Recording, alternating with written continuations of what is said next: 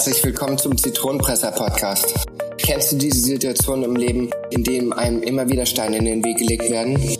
Nach dem Sprichwort, wenn dir das Leben Zitronen gibt, mach Limonade draus, zeige ich dir hier Wege auf, wie du durch eine offene Kommunikation, einem besseren Auftreten und anderen Sichtweisen die Zitronen deines Lebens besser pressen kannst. Also, auf geht's. Viel Spaß beim gemeinsamen Zitronenpressen mit mir, Gerrit Löwenberger.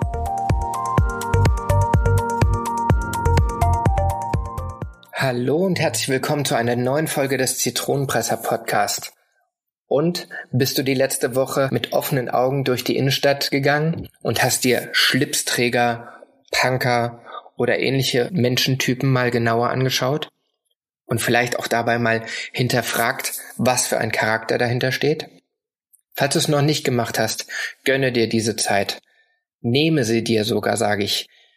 Diesen Moment, einfach mal Menschen auf sich wirken zu lassen und sich selbst zu hinterfragen, was für eine Charaktere dahinter steckt, ist eine absolute Entdeckungsreise. Da kann ich aus eigener Erfahrung sprechen. Heute nun kommen wir zu Tipp Nummer vier, wie man seine emotionale Intelligenz verbessern kann. Der da wäre, werde fit im Konfliktmanagement. Konflikte werden oft sehr negativ behaftet. Man sieht immer etwas Schlimmes da drin, weil es entstehen Vorwürfe, man übt Kritik aneinander, im schlimmsten Fall schreit man sich an. Doch das Ganze hat auch eine Kehrseite. Du musst einen Konflikt einfach mal als Chance sehen, etwas zu optimieren. Konfliktmanagement oder vielmehr damit vernünftig umzugehen mit dem Konfliktmanagement ist auch ein sehr, sehr großer Bestandteil, wie man seine emotionale Intelligenz darlegen kann oder vielmehr, dass man zeigen kann, dass man da sehr gut ist.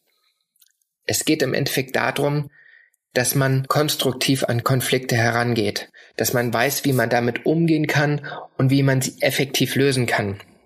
Das ist ein ganz unmittelbarer Punkt von dem ganzen Thema. Diese Fähigkeit kann man systematisch im Endeffekt üben.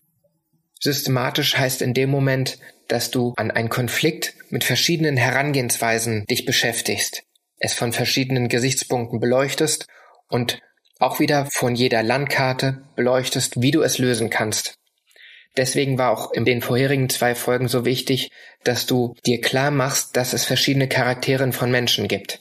Das ist nämlich für den heutigen Punkt im Konfliktmanagement ein ebenfalls sehr, sehr wichtiger Punkt oder ich würde sogar fast sagen eine Voraussetzung.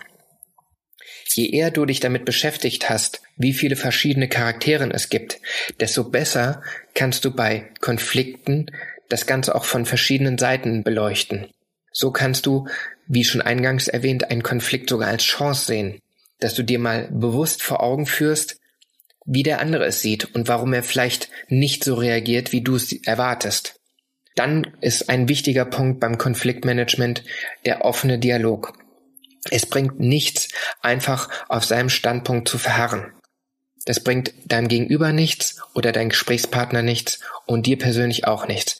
Die Fronten verhärten sich und das ist beim besten Willen kein gutes Konfliktmanagement. Es ist auch nicht einen faulen Kompromiss eingehen, wenn man nachgibt. Nein, vielmehr geht es darauf hin, dass man genau schaut, wo die verschiedenen Standpunkte sind und wo die gemeinsamen Nenner sind. Nicht selten schafft man es damit, eine viel bessere Lösung für beide Parteien oder für alle Parteien zu finden. Das ist ein ganz wichtiger Punkt. Aber wie gesagt, es ist auch eine Sache von Übung. Ohne Übung wirst du da nicht weiterkommen. Ich weiß aus eigener Erfahrung, dass es kein leichter Weg ist, denn wir verfallen gerne in die Situation, auf unserem Standpunkt einfach fest zu beharren und nicht mal ansatzweise uns in unser Gegenüber hineinversetzen zu wollen. Doch es bringt einen, wie gesagt, nicht weiter.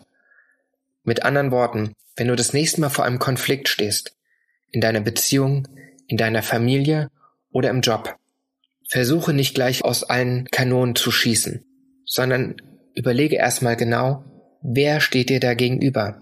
Was für ein Charakter ist es? Und versuche dich in seinen Standpunkt hineinzuversetzen. Als nächstes wäre der Punkt, offen darüber den Dialog zu führen.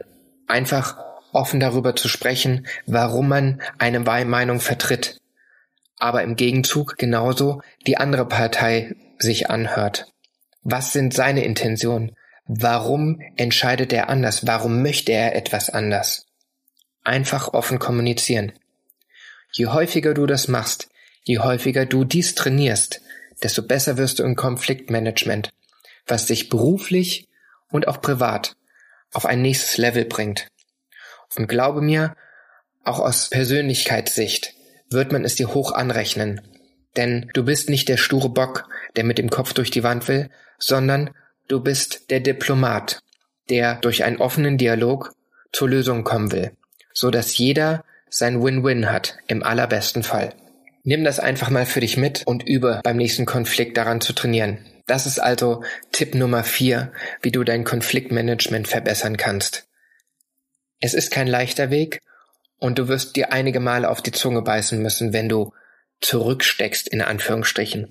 Aber wenn du diesen Weg gegangen bist und da deine Fähigkeiten optimierst, wird es sich auszahlen. Denn es geht allein schon darum, dass du einen ganz anderen Eindruck deinem Gegenüber hast.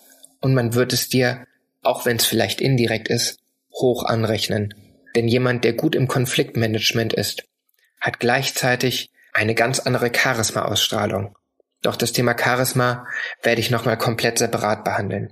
Für heute soll es damit reichen. Ich wünsche dir also eine schöne Woche, bin gespannt auf dein Feedback und wünsche dir eine schöne Woche. Dein Gerrit Löwenberger, der Zitronenpresser.